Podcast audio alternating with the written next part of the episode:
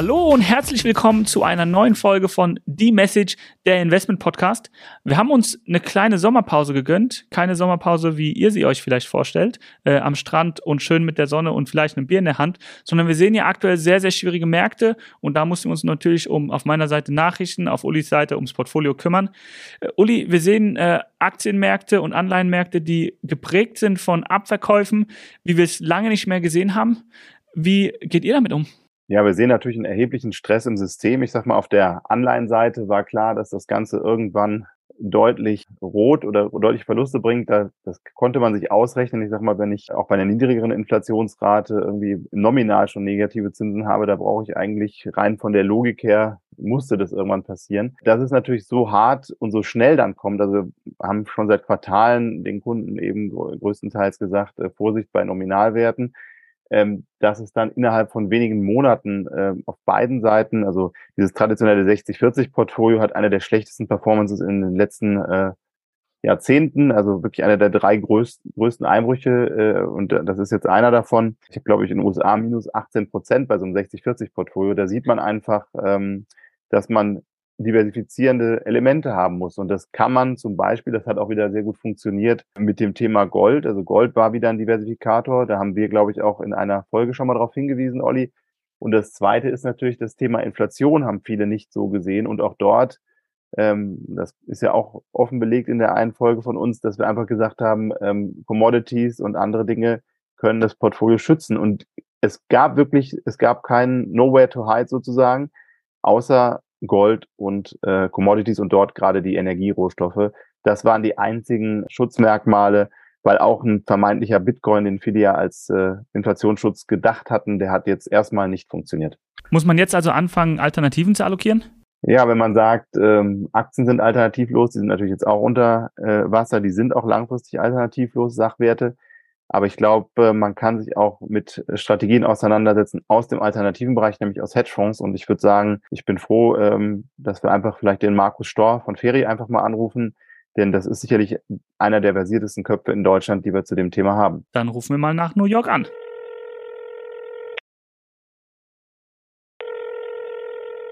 Markus, vielen Dank für deine Zeit. Äh, du bist einer der versiertesten und erfahrensten Kenner für das Thema Hedgefonds in Deutschland. Vor dem Hintergrund, dass ein klassisches 60-40-Portfolio einen der größten Einbrüche der letzten Jahrzehnte erfährt, wollen wir heute die positiven Diversifikationseigenschaften und die Rolle von guten Hedgefonds im Portfolio erläutern. Ich glaube, da haben wir mit dir einen absoluten Experten. Vielen Dank dafür. Und äh, ich muss sagen, wenn ich jetzt zurückschaue, die letzten Jahre, wir hatten ja äh, immer mehr ETFs, äh, rückblickend war Beta, getrieben durch billiges Geld. Eigentlich äh, die letzten zig Jahre konnte man eigentlich kaum was falsch machen. Jetzt haben wir zum ersten Mal etwas schwierigere Märkte, nachhaltig schwierigere Märkte. Aber auch in den letzten Jahren war es ja ein sehr schwieriges äh, Fahrwasser für die Hedgefonds. Braucht man sie heute? Danke erstmal, dass äh, ich dabei sein darf bei eurem Podcast ähm, und die Frage gleich beantwortend beziehungsweise umschreibend, weil es lässt sich mit der Aussage, die Hedgefonds sind gut gelaufen, die Hedgefonds sind schlecht gelaufen, eigentlich schon ähm, der erste Bremspunkt einläuten soll heißen, man muss da ein bisschen granularer rangehen. Man redet in einer Akademie, beziehungsweise nicht nur in der Akademie, auch in der Praxis über 15, 16, 17 unterschiedliche Hedgefonds-Strategien. Aktienlastige Strategien, Anleihenstrategien, Derivate, future-basierte Strategien, aber auch illiquidere Strategien in Richtung Loans, Privatloans, auch Commodities. Ähm, was will ich damit sagen? Die Aussage, Hedgefonds sind gut gelaufen, sind schlecht gelaufen, ist äh, platt und in der einen oder anderen Form dann auch nicht ähm, ganz richtig. Ich bleibe trotzdem mal ganz kurz auf der Metaebene, denn die Wahrnehmung äh, auch der medialen Welt ähm, ist gerade in den Jahren ja, 15, 16, 17, 18, 19 bis 20 richtig gewesen, dadurch, dass Hedgefonds ähm, auch die eine oder andere Strategie enttäuscht haben in der Form. Und das ist immer ein relativer Bezug. Man sieht die Aktienmärkte laufen, man sieht die Zinsen fallen. All das, was sich jetzt in dem letzten halben Jahr auf der Stelle um 180 Grad gedreht hat und genau in die andere Richtung läuft und deswegen so doll wehtut, gerade das gerade von dir angesprochene gemischte Portfolio 60, 40, 50, 50, ist vollkommen egal, es tut einfach doppelt weh aktuell. Und ähm, die Hedgefonds und auch Hedgefondsstrategien dann so bis 2020 nicht so gut performt haben, immer unter dem Hintergrund, man konnte mit Anleihen verdienen, mit Aktien verdienen. In den Jahren 2021, Ende 20, Anfang 21 und auch insbesondere jetzt 22 hat sich das signifikant umgedreht. Und ich muss auch zu meiner eigenen Überraschung sagen, auch wenn ich mich mit dem Thema seit 30 Jahren beschäftige und viele Tausende von Managern kenne, aber ich bin positiv überrascht über das Abkoppeln der Hedgefonds-Performance im Jahr 2022 in signifikanter, signifikanter Natur. Ein breites, über unterschiedliche Strategien gehendes Portfolio im Hedgefonds-Bereich ist hier to date positiv zwischen eins und drei, vier, fünf Prozent positiv. Und wir wissen, was die anderen Märkte machen. Wenn man lange zehnjährige Duration Zinsen hat, ist man minus 15. Mit Aktien ist man minus 20, minus 25. Über Tech wollen wir nicht reden also über Non-Profitable Tech, weil da sind wir bei minus 70.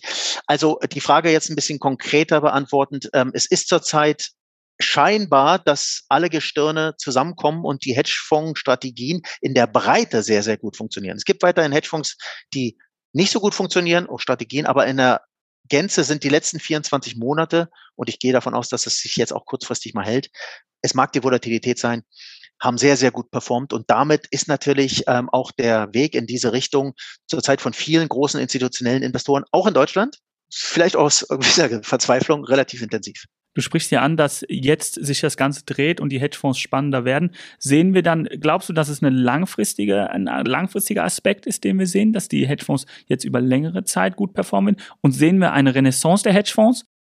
Also wir sehen aktuell, wollen wir mal das Wort Renaissance stressen, auch wenn es vielleicht ein bisschen zu plakativ und ein bisschen zu, ja, doch philosophisch ist, aber wir sehen zurzeit eine Renaissance in der Form, dass man äh, einen großen Bereich an Strategien hat, die funktionieren.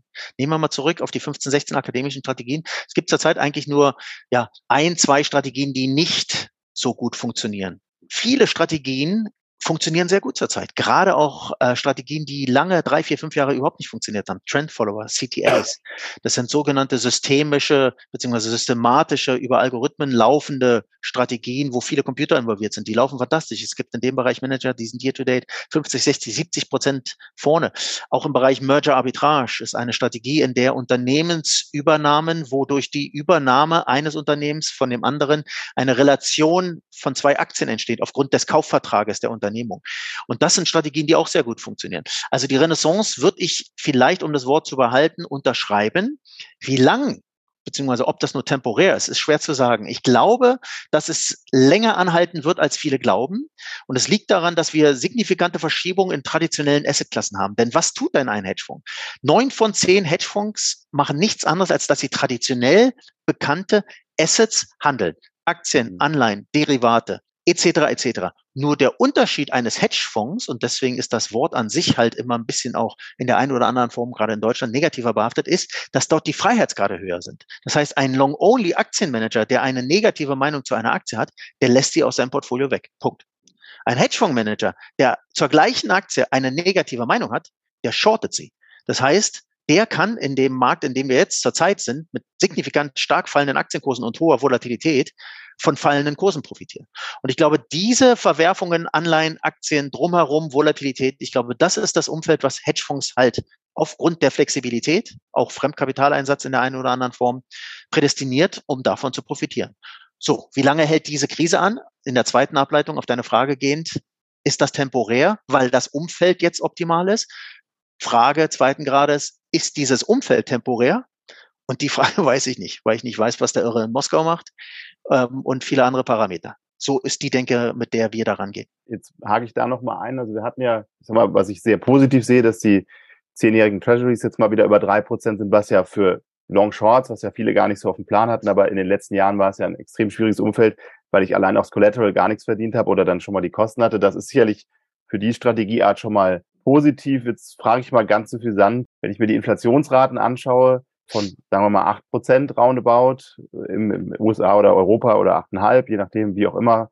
Oder gehen wir auf neun oder neuneinhalb oder gehen auf sieben. Aber auf dem Rahmen schaffen es die Hedgefonds, diese Inflationsrate zu erwirtschaften aktuell? Ich glaube, es schafft aktuell keine Assetklasse, diese Inflation zu erwirtschaften. Jetzt kommt die persönliche Meinung rein. Ich bin aber auch davon äh, felsenfest überzeugt, dass diese Inflation temporär ist. Wir haben aktuell Faktoren, das ist jetzt vielleicht eher der Makrosprech und nicht der Hedgefonds-Sprech, aber wir haben aktuell Faktoren, die alle mehr oder weniger auf einen Punkt zusammenkommen. Lieferkettenprobleme, Inputpreise, gleichzeitige Verwerfung und natürlich gerade die Rohstoffkrise. Und das alles führt dazu, dass wir äh, diese stark anspringende Inflation haben. Ich persönlich gehe davon aus, dass die nicht so lange so hoch bleiben wird. Aber zurückkommen können die Hedgefonds diese Inflationsrate verdienen. Implizit ist ja der risikolose Zins, der mit der Inflationsrate jetzt steigt. Klar, weil die Zinsen steigen und nicht nur wegen der Zentralbanken, sondern in erster Instanz der lange Zins. Und das oder der, risikolose Zins ist ja implizit theoretisch in jeder Kapitalmarktanlage drin. Jeder kann diesen risikolosen Zins vereinnahmen, ob er eine Aktie hält mit Risk Premium beziehungsweise mit der Risikoprämie, die dann implizit da drin ist, in einer Anleihe. Also dieser risikolose Zins, den kann jeder vereinnahmen. Und von daher könnte man, wenn man theoretisch ableitet, schon erstmal sagen, okay, auch die Hedgefonds können einen Teil der Inflationsrate einfach durch den risikolosen Zins, den die auch, ich meine, wenn sie nur Cash halten, bekommen sie einen risikolosen Zins, mitverarbeiten. Aber ich glaube, die jetzt sprunghaft und für mich temporäre hohe Inflation kann zurzeit keine Assetklasse verdienen. Frage ist, ob ich diesen risikolosen Zins bekomme. Denn wenn ich eine hohe Inflationsrate habe und ich habe vielleicht irgendeinen Zentralbankzins, aber ist die Frage, ob die Bank den weitergibt. Das ist ja in der Theorie doch etwas einfacher als in der Praxis aktuell. Bei dem, der die Bonität hat, der sollte den risikolosen Zins bekommen. Jetzt haben wir das schon mal so grob gesagt. Welche Strategien siehst du aktuell, die gefragt sind im Markt oder welche Strategien bevorzugst du und warum? Ja, ähm, vielleicht als Hintergrund, ähm, die Ferie hat ja das größte Hedgefonds-Team in Deutschland. Das heißt, wir haben dezidierte Strategieanalysten für einzelne Strategien oder Strategieblöcke. Und gerade in diesem Bereich zeigt sich dieses Jahr, die bestperformsten Strategien sind die Makromanager, die heißt die aus volkswirtschaftlichen Daten, auch Inflationsdaten, wie wir es gerade besprochen haben, aber in granularster Natur über unterschiedliche Datenprovider, teilweise auch selbst Daten kreierend und nicht auf Datenbanken zugreifend, volkswirtschaftliche Zinsstruktur, Kurvenänderungen etc. etc. dann in ihren Trades umsetzen. Zurückkommen auf das volatile ökonomische Umfeld, zurzeit negativ, aber beweglich und damit natürlich viele Optionen schaffen, sind diese Makromanager sehr, sehr stark dieses Jahr. Die sogenannten Trendfollower bzw. CTAs, alles was systematisch handelt, ähm, ist auch sehr positiv. Was auch positiv ist dieses Jahr, sind sogenannte Relative Value Trades. Das heißt, in einer Assetklasse relativ ähnliche Wertpapiere, ob das Aktien, Anleihen, Wandelanleihen sind, die sich normalerweise relativ parallel und sehr korreliert bewegen und jetzt aufgrund der Volatilität leicht auseinandergehen. Da kann man sehr gute Arbitrage machen. Oftmals ist da ein bisschen Fremdkapital im Einsatz. Das heißt, das Risiko bei so einem Manager kommt dann über die Hebelwirkung, über das Fremdkapital. Aber das sind auch sehr stark funktionierende Strategien. Die Strategien, die zurzeit ein bisschen unter Druck sind, aber das ist implizit normal und erwartbar, das ist Aktien Long Short. Dadurch, dass in den Aktien Long Short Managern immer ein kleines Beta drin ist von 0, 1,5, 0,2, manchmal auch 0,25. Wenn der Aktienmarkt dann 25 Prozent fällt und man hat einen 0,2er Beta, dann ist 5 Prozent von der Performance schon mal negativ. Das ist normal, das muss man wissen, dass man in einem Aktien-Long-Short-Portfolio immer ein kleines inhärentes Beta hat. Aber das sind die Strategien. Was jetzt potenziell, ich gehe jetzt mal, auch wenn das nicht Teil der Frage war, in die Zukunft, dadurch, dass wir da draußen natürlich in absehbarer Zeit signifikanten Stress in Anleihen haben werden, Anleihe-Funding ist teurer geworden, die Spreads sind aufgegangen. Der High-Yield-Index äh, ist schon im Bereich ja, 9, 10, 11 Prozent erwartete Rendite. Das heißt, da draußen gehen Spreads auf. Es wird in absehbarer Zeit Defaults geben. Und wenn dieses Szenario entsteht, dann ist eine Strategie immer sehr interessant und die heißt Distressed. Soll heißen, nicht Stress, wo mal eine Anleihe von 100 auf 95 fällt, sondern Distressed, wo eine Anleihe von 100 auf 70 fällt. Und dann kann man in diesem Bereich sehr attraktiv Anleihen aufnehmen, die man dann in der einen oder anderen Form, abhängig von der Liquidität des Managers, auch mit eigenen Mandaten oder auch Board Seats begleiten kann, um dann so ein Restructuring, gerade in Amerika, Chapter 11 etc. begleiten kann. Also das ist eine Strategie, die sehen wir vielleicht auf Horizont von sechs bis 18 Monate als eine neu aufkommende, attraktive Situation. Ansonsten sind es die Strategien, die ich gerade beschrieben habe. Das mag ich so an dir, Markus. Man kann die Frage stellen und du erweiterst sie noch auf die Sinnhaftigkeit. Das finde ich super. Ich hätte vielleicht eine Frage an euch beide. Und zwar, wir haben ja über die letzten Jahre Märkte gesehen, wo man eigentlich in fast alles investieren konnte und positiven Ertrag erzielt haben. Jetzt haben wir ein sehr schwieriges Umfeld und Markus, du sagst ja, die Hedgefonds aktuell performen alle sehr, sehr gut. Aber wenn wir das betrachten von einer Investorensicht, professionelle Investoren hier in Deutschland, jetzt müssen die natürlich diese Hedgefonds auch selektieren, die um einiges komplizierter sind. Du hast gesagt, ihr habt eines der größten Teams in Deutschland. Häufig sind es Teams von zwei, drei Leuten, die Fonds selektieren, für eine Bank, für eine Versicherung, was auch immer. Ist die Expertise bei den Selektoren in Deutschland überhaupt da, um diese Hedgefonds zu allokieren, zu finden und die richtigen auszuwählen?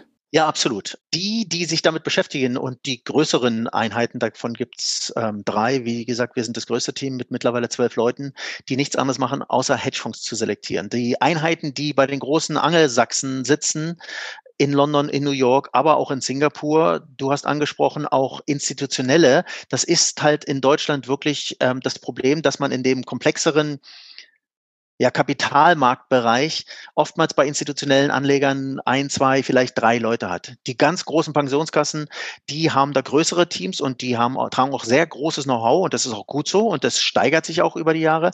Aber um gerade diesen Prozess der Selektion im Hedgefondsbereich aufgrund der unterschiedlichsten Strategien vernünftig durchzuführen, braucht man ein großes Team. Das haben die institutionellen Anleger in Deutschland nicht. Wie gesagt, da gibt es zwei, drei Adressen, die haben zwei, drei Leute mal in dem Bereich, aber im Großen und Ganzen ist das nicht der Fall. Ich für uns, für die Ferie, vereinnahme mal, wir machen das jetzt seit fast 25 Jahren in der Ferie, dass wir Managerselektion im Hedgefonds, im Private Equity Bereich machen. Wir fahren äh, fast 16 Milliarden Euro im alternativen Bereich von den 56 Milliarden, die die Ferie insgesamt verwaltet.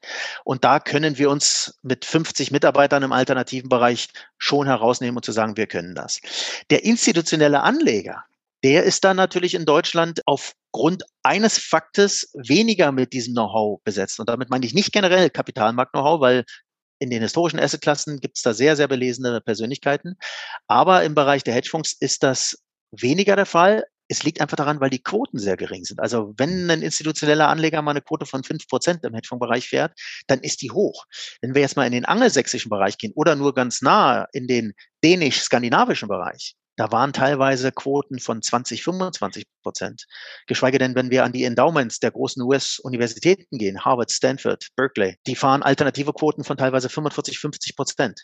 Das ist der große Unterschied, warum man dann dieses Know-how auch in Deutschland nicht zwangshaft beim Endanleger braucht. Muss sich das ändern? Brauchen wir höhere Quoten dann in Deutschland? Absolut, aber nicht nur, dass äh, so eine Geschäftsmodelle wie wir ähm, zusätzliche Beratungsleistungen äh, anbieten können, sondern es ist für die Volkswirtschaft an sich oder, wenn wir es jetzt mal sehr pathetisch machen, für den Pensionär einer Pensionskasse und da gibt es ja viele, ähm, äh, sei es die Ärzte, die Steuerberater, die Architekten, der eine oder andere Staatsbedienstete, der hat natürlich ähm, von einem breit diversifizierten Portfolio mit innovativen Anlagestrategien für seine eigentliche Pension, die 20, 30 Jahre von einer Pensionskasse verwaltet wird, mehr davon, als wenn er sich der Volatilität eines puren Aktienmarktes hingeben muss, was ja auch nicht wieder Fall ist. Wir wissen auch, die Aktien Appetitlosigkeit der Deutschen. Gut, stimmt nicht ganz. Die letzten fünf Jahre ist die Appetitlosigkeit ein bisschen weggegangen.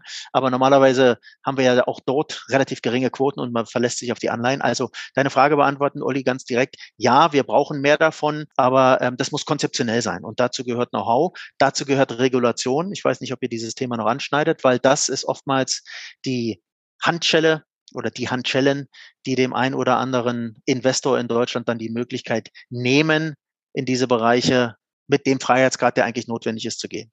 Ich glaube, das Problem in Deutschland ist ja auch, wenn man sich überlegt, damals war die Novelle des Investmentsgesetzes und ich kann mich dran erinnern, es war ein deutscher Finanzminister, der in einer Talkshow saß und äh, gefragt wurde, definieren Sie Hedgefonds? Und er sagte, Hedgefonds sind Anlagevehikel, die mit viel Fremdkapital und wenig Eigenkapital Firmen kaufen, zerschlagen und äh, hat halt nicht ganz geschafft, das zu definieren. Ich hatte den Mann vorher für sehr kompetent gehalten in der Finanzkrise 2008, muss ich sagen, war dann doch schockiert. Aber ich glaube, das zeigt äh, buchstäblich, wie weit äh, in Anführungszeichen der deutsche äh, Aktien sprach so an, von Hedgefonds einfach noch äh, weiter weg ist. Und wenn natürlich auch in der Politik oder in der Presse dieses negative Bild oder wenn irgendwas ist, da waren Hedgefonds-Spekulanten, es ist ja immer, wird immer so wie so ein Sündenbock. Wenn irgendwo was schief läuft, sind immer die Hedgefonds die Bösen, auch wenn die minimal äh, nur äh, Anlagen ausmachen, sind, also wenn irgendwas ist, äh, im Zweifel waren es ja immer die Hedgefonds. Dass vielleicht andere Einheiten, wie damals in der Finanzkrise, die überhaupt nichts mit Hedgefonds zu tun hatten, sondern sogar von staatlichen äh, Leuten in der Aufsicht waren,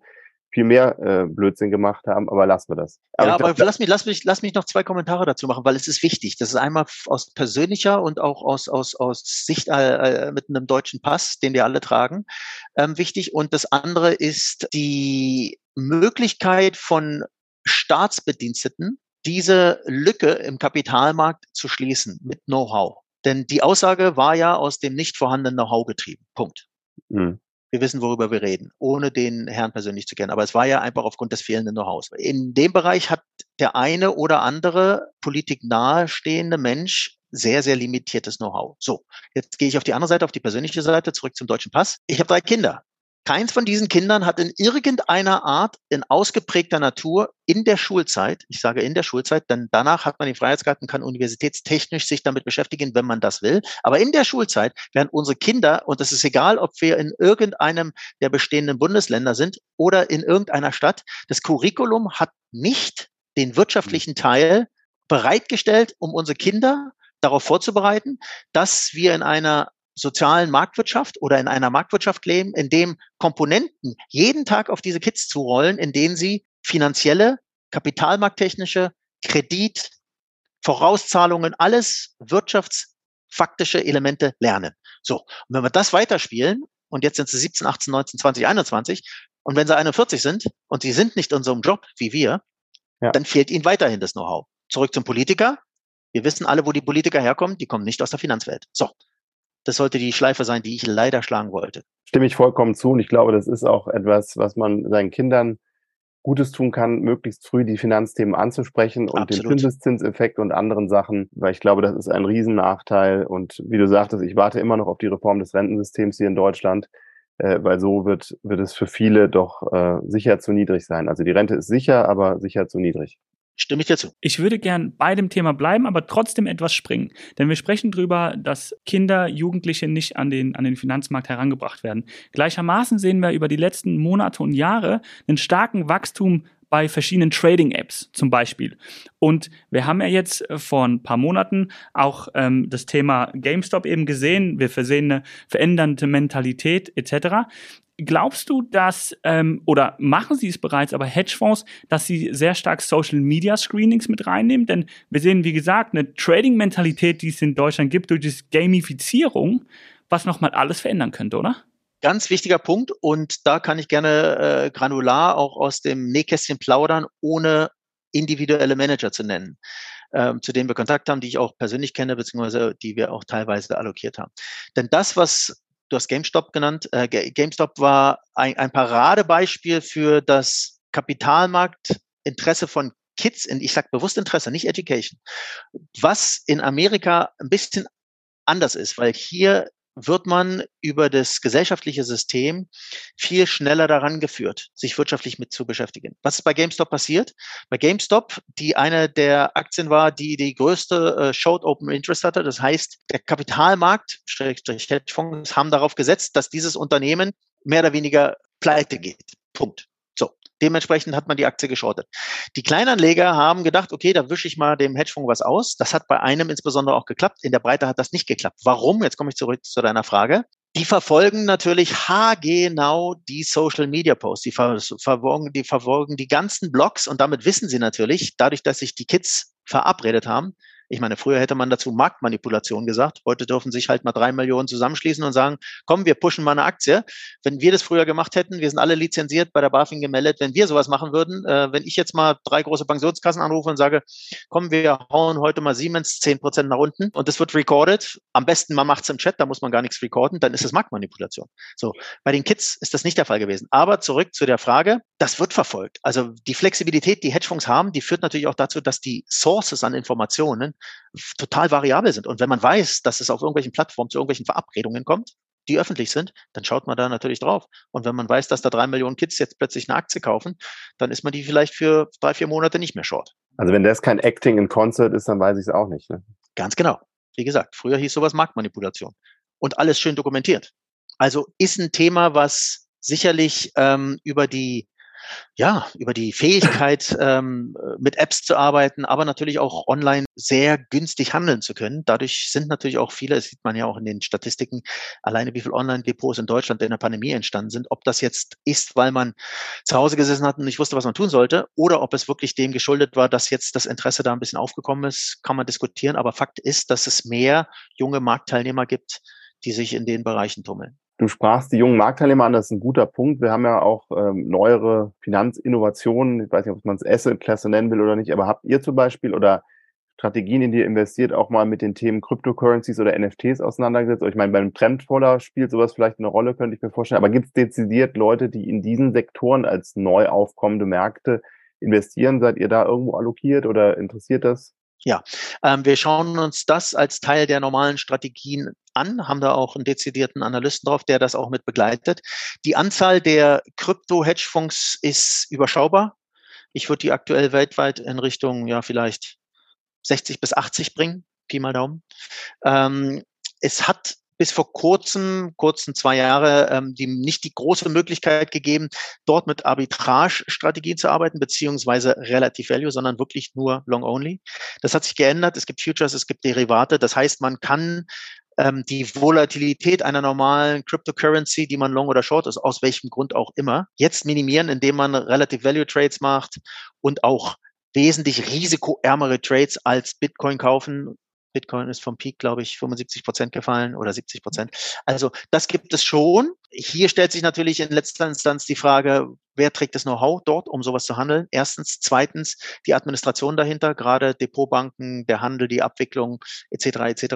Und dann ist es für viele, glaube ich, auch noch ein bisschen Neuland. Also wenn ich sage für viele, dann meine ich Endinvestoren.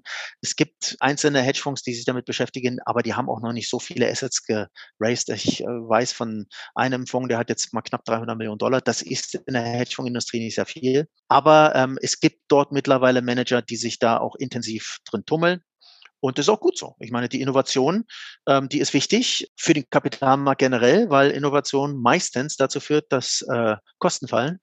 Und wenn wir eins in der Hedgefondsindustrie über die letzten 10, 15 Jahre sehen, dann ein signifikanter Rückgang der Gebühren. Gerade die Management-Fee hat sich mehr oder weniger halbiert in den letzten 15 Jahren. Und wenn das der Grund ist, dass Innovation im Markt herrscht, dass die Kosten runterkommen, dann ist es nur gut so. Früher wurden ja die Hedgefonds auch generell als das Tool oder Vehikel gesehen für die Ultra High Net Worth Individuals. Das hat sich ja auch etwas gewandelt. Wir sehen Hedgefonds im Usage-Mantel.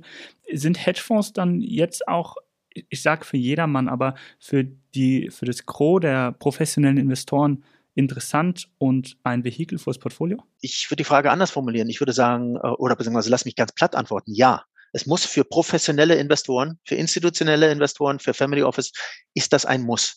Wir haben vorhin drüber gesprochen, woran es nach meiner Ansicht immer wieder äh, hapert. Das ist das Know-how, was nicht, ich rede über Deutschland, nicht in der Institution verhaftet ist, sondern in einzelnen Persönlichkeiten. Und es gibt sehr viele gute Persönlichkeiten, die sehr tief das Thema Hedgefonds in Deutschland auch verstehen, begleiten.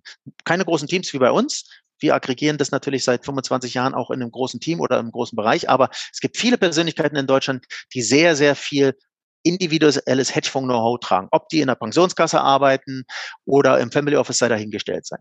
Aber es gehört in jedes Portfolio. Zurückkommen zu der, zum Marktzugang, Usage. Es gibt viele gute USITS-Fonds und USITS ist ja nichts anderes als das re regulierte Pendant zu einem normalen Offshore-Hedgefonds. Wenn wir das Wort Hedgefonds benutzen, dann reden wir über die Offshore-Welt. 95 Prozent der Hedgefonds-Assets sind Offshore-Hedgefonds. Offshore ist in Deutschland auch immer begleitet mit sofortiger äh, Steuerhinterziehung und Geldstehlen. Vollkommen falsch. Offshore ist nichts anderes als eine Jurisdiktion, in der hohe Freiheitsgrade herrschen und dort allokiert wird.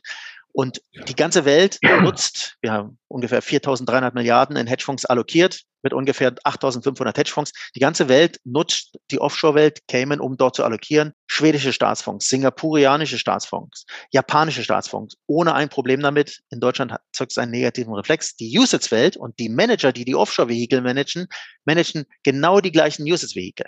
Also es ist auch für den Einzelnen, der sich damit beschäftigen will, die Möglichkeit gegeben, in solche Hedgefondsstrategien über einen Usage-Mantel zu investieren. Da gibt es das eine oder andere Problemchen, was die Kosten höher macht. Aber im Prinzip her kann sich jeder mit diesen einzelnen Managern auch beschäftigen, findet die Daten im Internet und kann die auch ganz normal mit einer normalen Wertpapierkennnummer ordern. Ich hätte noch eine weitere Frage und zwar habt ihr ja ähm, von längerem auch einen eigenen Fonds aufgelegt, einen Dachfonds, der in junge Talente ähm, investiert. Siehst du auch da eine neue Generation von Managern, die ein Know-how mitbringen ähm, oder ein, äh, Investitionsmöglichkeiten sehen, die vielleicht lange Expertise bei älteren Managern, ähm, die vielleicht nicht da ist, gerade in einem Umfeld, was viele einfach sowieso noch nicht mitgemacht haben? Ja, alle drei Fragen kann ich mit Ja beantworten. Lass mich bei der ersten beginnen. Wir sehen sehr, sehr viele junge Manager das hat sich so beschleunigt über die letzten ja, fünf, sechs Jahre. Sicherlich liegt es daran, dass ähm, der eine oder andere sich in einem größeren Hedgefonds befunden hat und sich dann daraus gelöst hat, einen Spin-off gemacht hat, gesagt hat, ich kann das selbst auch alleine und muss nicht als Angestellter arbeiten, sondern kann meinen eigenen Hedgefonds, denn faktisch ist ein Hedgefonds ein kleines eigenes Unternehmen, ein Asset Manager, Punkt. Also Hedgefonds hört sich immer so artificial an, so, so, so, so künstlich, aber letztendlich ist das ein Unternehmen, was gemanagt wird, Punkt. Und das Management, das Business Model ist, einen Fonds zu verwalten. Es gibt viele neue Manager, es gibt viele neue junge Manager. Das soll heißen, erfahrene Hedgefondsmanager, die sich rauslösen und selbstständig machen. Und zu der Frage, wo ist dort der Unterschied? Der Unterschied ist äh, vielfältig. Es beginnt damit, dass ähm, ein eigenes kleines Unternehmen einfach einen Speedboat-Charakter hat, wendiger ist, verpflichtender ist, erfolgreich zu sein. Äh, ein großer Hedgefonds oder auch generell große Asset Manager haben die Möglichkeit, von der Management-Fee zu leben, weil sie halt so viele Assets fahren und sind nicht incentiviert mhm. auf den Erfolg der eigentlichen Performance. Und das ist ja der Grund, warum man auch in einen Hedgefonds investieren will. Nicht, weil man 40, 50, 60, 100 Prozent machen will, aber weil man einen konsistenten, guten Portfoliobeitrag generiert haben möchte. Und wenn man weiß, dass der Manager, weil er noch nicht 10 Milliarden fährt, sondern nur 200 Millionen als Hauptziel eine gute Performance hat, um dann Performance Fee zu generieren. Auch das Wort Performance Fee ist in Deutschland immer ein bisschen negativ behaftet. Moderne Wegelagerei, nein, ganz im Gegenteil. Management Fee runter und wenn der Manager erfolgreich ist, kann er gerne Performance Fee bekommen. Aber ein kleiner Manager ist natürlich viel darauf fokussiert. Der zweite wichtige Punkt ist, dass in einem Hedgefonds haben die Hedgefondsmanager, zumindest ist das eine Notwendigkeit, wenn wir investieren, ihr gesamtes eigenes Geld in diesem Fonds. Denn wenn da was schief geht und die eine schlechte Performance haben, dann müssen die zuerst den Schmerz bekommen, dann bekommen wir den Schmerz und dann bekommt unser Kunde den Schmerz. Und auch das oder diese sogenannte Wertschöpfungskette ist bei einem kleinen Manager viel ausgeprägter als beim großen Manager. Und die Akademie und in letzter Instanz ist das wichtig, weil da werden dann halt Statistiken auch sauber durchleuchtet, zeigt ganz klar, dass kleinere Manager im Durchschnitt äh, ein besseres Risikorenditeprofil haben. Ja, es ist spannend, dass du wieder Skin in the Game äh, ansprichst, denn das ist ja häufig genau das, was äh, vielen Investoren auch fehlt, wenn sie in große, große Produkte, auch zum Beispiel hier in Deutschland, investieren. Das ist genau das Problem bei großen Produkten. Je größer der Fonds, je weniger Skin in the Game. Gibt es da auch zusätzlich Risiken operationeller Natur, wenn man einen Hedgefonds hat, der nicht profitabel ist? Man sagt so Pi mal Daumen, abhängig von der Strategie, man braucht 80 70, 80, 90 Millionen, dann ist ein Hedgefonds profitabel. Das heißt, er deckt die Kosten der Analysten etc. etc. Bei den Großen, die von der Management-Fee leben können, ist sicherlich Skin in the Game äh, in der Form vorhanden, weil es auch dort Incentivierungsmechanismen sind, die die zuständigen Portfolio-Managern dann einen guten Erfolg oder einen schlechten ökonomischen Erfolg bescheinigen. Aber es ist nicht annähernd so trennscharf wie bei einem kleinen Manager. Sprachst etwas an, was mir auch seit Jahren auffällt. Äh, A ist immer das Fee-Thema bestimmt. Also wir sind, äh, man geht in passive Werte oder viele gehen in passive Werte, äh, wo ich glaube, da sieht man jetzt, dass es eben doch nicht so günstig war, wie man denkt. Also ich glaube, nach vorne gehen die nächsten zehn Jahre werden wir eine Renaissance der aktiven Manager sehen, weil ich glaube einfach, dass die Analyse nach vorne gehen viel, viel wichtiger wird, auf die Cashflows zu gucken, auf die Bewertung zu gucken und nicht dieses billige Geld alle Boote hebt. Also ich glaube, das ist sehr positiv für unsere Industrie. Das Zweite, was ich sehe, ist halt mir wäre es eigentlich lieber, eine geringe Management-Fee zu haben und dann eben von mir aus 20 Prozent der Gewinne abzugeben, wenn 80 Prozent immer noch bei mir bleiben. Also ich verstehe nicht, also ich verstehe schon, weil natürlich auch regulatorisch dort ein Riegel vorgeschoben wurde, dass einfach, ich kenne Einheiten aus Versicherungen oder Pensionskassen, die gar keine Hedgefonds mehr oder Fonds mit Performance-Fee mehr allokieren konnten, weil das einfach äh, mit der Kostenthematik oder Kostenschätzung nicht möglich war. Und da frage ich mich schon, ob wir da nicht wieder überregulieren und letztendlich, wenn ich sage, ich zahle eine geringe Management-Fee und gebe dann von mir aus 20 Prozent der Gewinne ab, aber wenn nichts verdient wird, zahle ich auch wenig dafür, anstatt wenn ich erstmal anderthalb Prozent zahlen muss, obwohl ich dann vielleicht nichts mache. Also deshalb, ich glaube, da sollte man auch nochmal äh, deutlicher hinterfragen, ob man nicht, wenn man sagt, man hat eine geringe Grundgebühr und dann einfach eine Gewinnbeteiligung, vielleicht ist es am Ende für alle, für alle Leute besser, auch in Zeiten von niedrigen Renditen, weil ich dann einfach schon mal per se niedrigere Kosten habe. Die niedrigen Kosten, ich fange beim letzten äh, Kommentar an, die niedrigen Kosten ist der entscheidende Punkt. Wir sind in einem, jetzt nicht mehr, wir waren in einem extrem Niedrigzinsumfeld, in dem, wenn man in Manager investiert hätte, was wir nicht tun, aber es liegt auch daran, weil wir eine gewisse Allokationsmacht haben mit durchschnittlich 30, 40, 50 Millionen Dollar. Da kann man dann beim Manager die Fees verhandeln. Also der Großteil unserer Allokation haben wir individuelle Fee-Strukturen für unsere Kunden. Aber zurückkommen auf den Kostenfaktor. Wenn man 22 investiert, 2% Management-Fee, 20% Performance-Fee und man hat null Zins oder sogar negativen Zins, machen wir mal negativ bis vor einem halben Jahr mit 40 Basispunkten, dann startet man am 1. Januar mit negativ 240 Basispunkten soll heißen 2,4 Prozent. 2 Prozent Management-Fee plus 0,4 negative Zinsen. Das kann man keinem Kunden verkaufen. So. Und das geht nicht nur um Deutschland, sondern man muss überlegen, die großen Staatsfonds, nehmen wir mal den bekanntesten und natürlich auch aus einem der saubersten, sowohl philosophisch als auch von der, von der Gesellschaftsstruktur kommenden Länder, nämlich Norwegen. Wenn der Norges Staatsfonds und man kann auf die Webseite von Norges gehen und sieht alle Hedgefonds, die dort investiert sind, wo man sich fragen muss, also ich meine, wenn Hedgefonds so schlimm sind, warum geht einer der äh, akzeptiertesten, by the way, der größte Staatsfonds der Welt, in so einen Bereich und investiert dort? Man kann die ganzen Manager sehen. Die Fees durch die großen Allokatoren sind, wie ich es vorhin gesagt habe, halbiert. Also auch in unseren Portfolien ist die durchschnittliche Management-Fee liegt so ungefähr bei 1, 1,1 Prozent.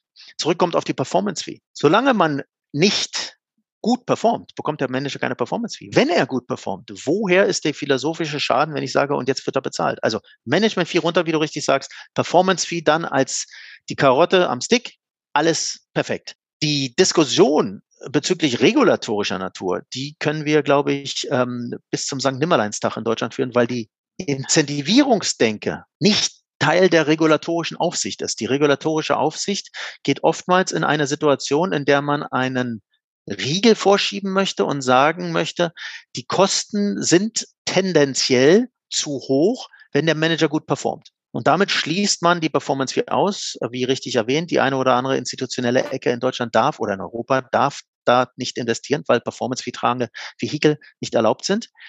Wir haben die Incentivierungskette, die Wertschöpfungskette von Managern angesprochen. Die wird damit automatisch gestoppt und die Allokation geht in große Fonds von großen Gesellschaften, die von der Management-Fee leben können, wo aber der Portfolio-Manager aufgrund der fehlenden Performance-Fee-Incentivierung, auch persönlicher Natur, vielleicht eine andere Körperspannung hat als im Bereich von Managern, die eine Performance-Fee tragen und einfach nur eine kleine Management-Fee chargen. Wir sind in Manager investiert, die vereinnahmen keine Management-Fee, null, und dafür 20 Prozent Performance-Fee. Hört sich auf jeden Fall nach einem fairen Modell an, weil jeder dann gewinnt, wenn er wenn er gute Arbeit macht und wenn er nicht gute, Arbeit, Arbeit macht, hat er ein Problem. Richtig. Ich würde gerne, wenn es auch für dich okay ist, Uli, zur, zur letzten Frage kommen und unser Podcast heißt ja nicht ohne Grund die Message. Markus, was ist deine Message zu Hedgefonds und Investitionen in Hedgefonds generell? Ich glaube, es ist ein kollektives Muss, sich damit zu beschäftigen. Da beginnt das. Das heißt nicht, dass jeder des Zwangs der Natur im Portfolio haben muss. Es gibt regulatorische Vorgaben, da geht das in der einen oder Form, anderen Form nicht. Es gibt gerade, wenn man ein gute Struktur der Beratung hat, dazu gehört auch Rechtsberatung, die Möglichkeit, auch in VAG regulierten institutionellen Investoren oder Mandaten sauber in die Offshore-Hedgefonds-Welt zu investieren. Ganz, ganz klar möglich. Aber die Message ist ganz klar, man muss sich damit beschäftigen. Dazu gehört Know-how, dazu gehört auch der Wille, sich mit ähm, Neuen zu beschäftigen. Wir haben letztendlich über, und ich spreche mit dem deutschen Pass, darüber, dass das in Deutschland schon in der einen oder anderen Form äh, limitiert ist und früher angesprochen werden müsste. Per se, denke ich, ähm, wird diese Industrie weiterhin in dem Rahmen attraktiv bleiben, insbesondere in der angelsächsischen Welt, in Skandinavien und vermehrt auch jetzt über die letzten zehn Jahre natürlich im asiatischen Bereich und da insbesondere China, Hongkong und Singapur. Markus, vielen herzlichen Dank für deine Zeit. Es war wirklich sehr interessant Schön, dass unsere Hörer ein bisschen mehr zu diesem speziellen Thema hören können und von so einem versierten Experten. Und dir und deiner Familie alles Gute in New York. Danke, dass ihr mich eingeladen habt. Liebe Grüße nach New York. Sehr Danke. gerne. Bis dann.